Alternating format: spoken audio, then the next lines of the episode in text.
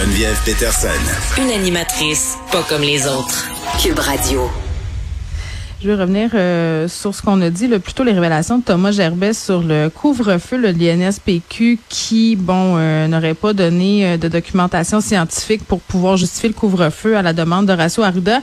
On a le conseiller du PM, le Martin Qui, bon, c'est très, très euh, bizarre, qui donne des entrevues depuis peu, euh, qui semble répondre aux questions des journalistes. Et là, il répond à Thomas Gerbet sur Twitter en disant euh, que, bon, est-ce est-ce qu'on pense que le couvre-feu, c'est électoralement payant? Si oui, votre carrière politique sera courte. Et il réitère que la santé publique a recommandé un couvre-feu pour réduire la vitesse de la transmission du virus, pas plus, pas moins.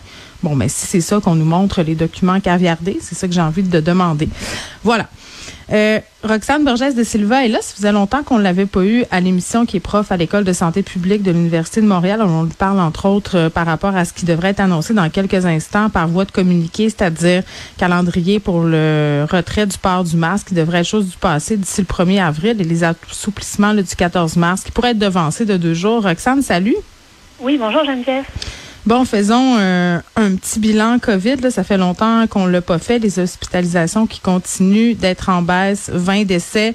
Euh, malheureusement, mais j'ai envie de te lancer sur la réaction euh, du conseiller du PM là, sur ce qu'on apprenait sur la validité scientifique du couvre-feu. Toi, ces révélations-là, là, en ce qui concerne Horacio Arruda, les preuves demandées à l'INSPQ, tu trouves ça comment? Mais en fait, euh, c'est vrai qu'il n'y a pas d'études scientifiques qui montrent hors de tout doute une relation de cause à effet entre le couvre-feu et la baisse du nombre de cas ou la baisse des hospitalisations. En fait, le couvre-feu est généralement mis en place dans les pays en même temps que d'autres mesures sanitaires, qui fait que c'est très difficile d'isoler la variable couvre-feu dans toutes les mesures sanitaires pour savoir laquelle a le plus de poids, disons, dans la baisse euh, du nombre de cas ou du nombre d'hospitalisations. Par contre, euh, ce qu'on sait de très logique, euh, et c'est assez intuitif, c'est qu'à partir du moment où on, réduit le nombre d'heures où les gens peuvent se voir, donc en mettant un couvre-feu, mhm. les gens ne peuvent pas se voir entre 20h ou 22h et 5h du matin. Non, mais c'est ça, c'est qu'il y a une entente éthique, une entente politique qui est intervenue, j'imagine, euh, dans le document qui est caviardé, mais juste dites-le. sais Pourquoi on maintient encore cette ligne-là? Moi, c'est ça que je comprends pas. Ben ça, moi je, je, suis plutôt pour la transparence et pour euh, ben la divulgation des informations. Exactement. Donc je, je, je comprends pas trop, mais mais scientifiquement parlant, euh, je en fait je je comprends que dans le, le stress et dans en voyant la montée des cas, les lignes qu'on avait d'attente, les files d'attente qu'on avait pour accéder au PCR, les délais d'attente pour obtenir les résultats, le gouvernement a eu peur peut-être et mis en place ce couvre-feu. il fallait faire quelque chose, euh, exactement. Puis c'est dans cette idée-là, j'imagine qu'on l'a mis en place, mais maintenant, rétrospectivement, je pense qu'on peut le dire au lieu de se cacher derrière, derrière l'INSPQ. Bon. Oui, euh, oui. retrait du masque, euh, Roxane, le calendrier progressif jusqu'au 1er avril. Euh, possibilité là, de devancer bon l'abandon de certaines mesures sanitaires, ben, des mesures sanitaires finalement, le l'INSPQ qui dit on craint pas une forte remontée, même avec tout ça. toi qui regardes ça, allez, t'en penses quoi? Mais en fait, euh, ça va un peu vite peut-être, dans la mesure où oui, l'INSPQ mm. ne, ne, propose pas, une, ne craint pas une remontée, mais l'Agence de santé publique du Canada a estimé qu'avec le relâchement des mesures sanitaires, on pourrait vivre une remontée des cas à la fin du mois de mars.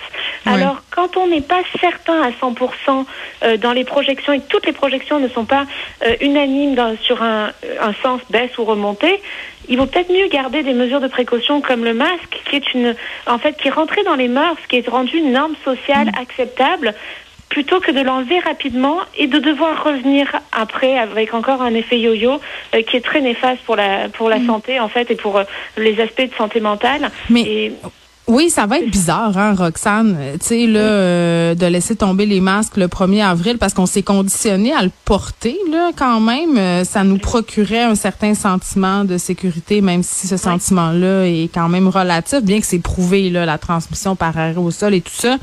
Mhm. Moi, j'ai l'impression qu'on va assister un peu euh, au phénomène suivant, c'est-à-dire qu'il y a des gens qui vont continuer à le porter selon les circonstances et selon aussi euh, leur état de santé. Là. Je pense que c'est rentré un peu dans les mœurs. Si j'ai une gastro, moi, demain matin, euh, bon, évidemment, je vais rester chez nous, mais si j'ai une grippe ou si, tu sais, puis il faut que je sorte ou si j'ai n'importe quoi, il semble que ça va aller de soi de, de mettre le masque.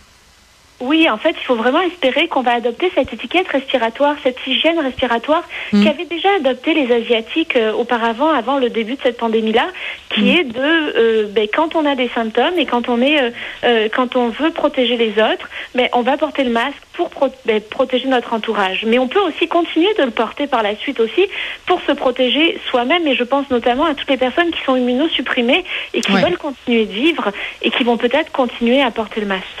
Ben, puis je le comprends, puis faudra pas que ces personnes-là soient invectivées là, à l'épicerie ou ailleurs par les anti-masques. Ça, je vais trouver ça assez fondamental.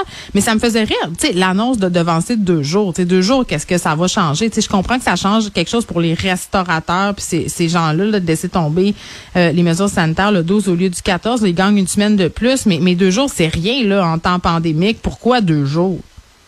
Ben là, euh, ça c'est une question que je me pose aussi. J'ai aucune Oui. idée de. Mais tout le monde se la pose. Euh, c'est- surprenant. Il faudrait demander au, au docteur Boileau ou à sa conseillère stratégique euh, senior, je ne sais plus comment elle s'appelle, Madame le docteur Oui. Reynaud. J'imagine que ça sera euh, expliqué dans le communiqué de presse parce que, tu sais, mettons, Roxane, si on regarde ce qui se passe en Ontario, le port du masque est toujours obligatoire, mais on ne demande plus le passe vaccinal dans les cinémas, dans les restaurants, dans les centres de conditionnement physique. Est-ce que ça aurait pas été plutôt une avenue à emprunter de laisser tomber ce contrôle-là, mais de demander encore aux gens en public de le porter, le masque?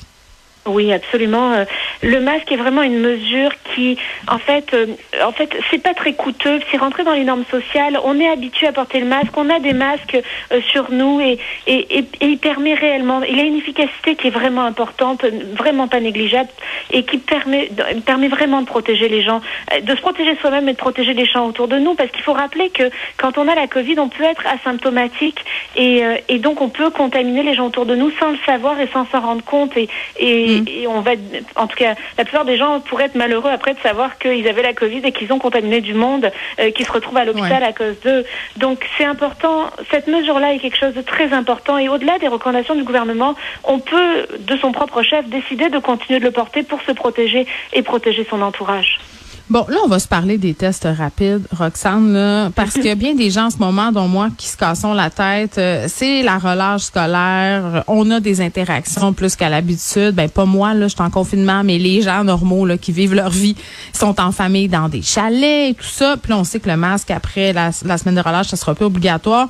Euh, 3 millions de Québécois, là, qui auraient eu la COVID euh, jusqu'à maintenant, euh, ils vont en avoir encore plus. Et ce que je remarque autour de moi, c'est que les tests rapides, c'est pas si fiable que ça. Tu sais, je connais, puis moi, je fais partie de ces gens-là. Là, Euh, j'ai été en contact avec quelqu'un qui a la COVID, j'ai des symptômes de COVID. Pourtant, mes tests se sont avérés négatifs pendant des jours et des jours. Donc, tu sais, j'aurais pu continuer à vivre ma vie, j'aurais pu contaminer d'autres mondes. Comme, est-ce qu'on peut faire le point sur ces tests rapides-là? Parce qu'on n'a plus de PCR là, pour vérifier. C'est ça qui est fou.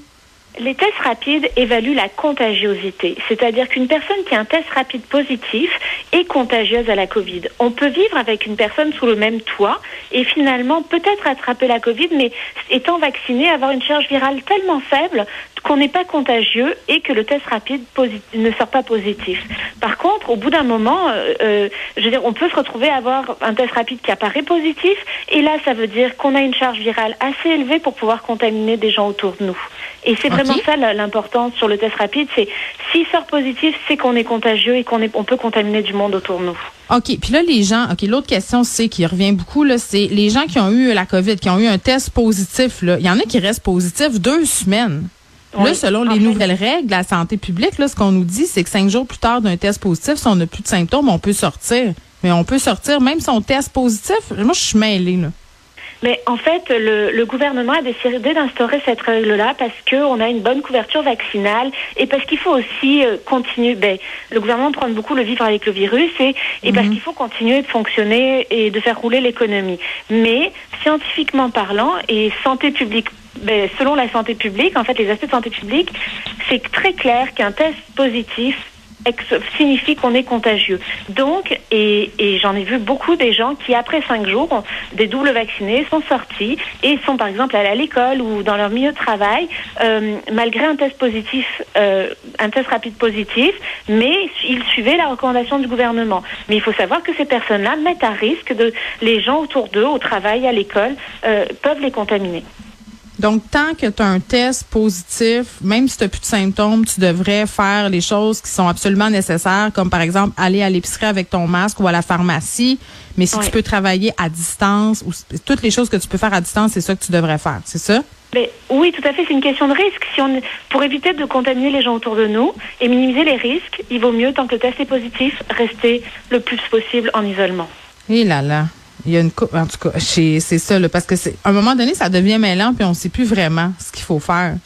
Ouais, puis je comprends le vivre avec le virus, là.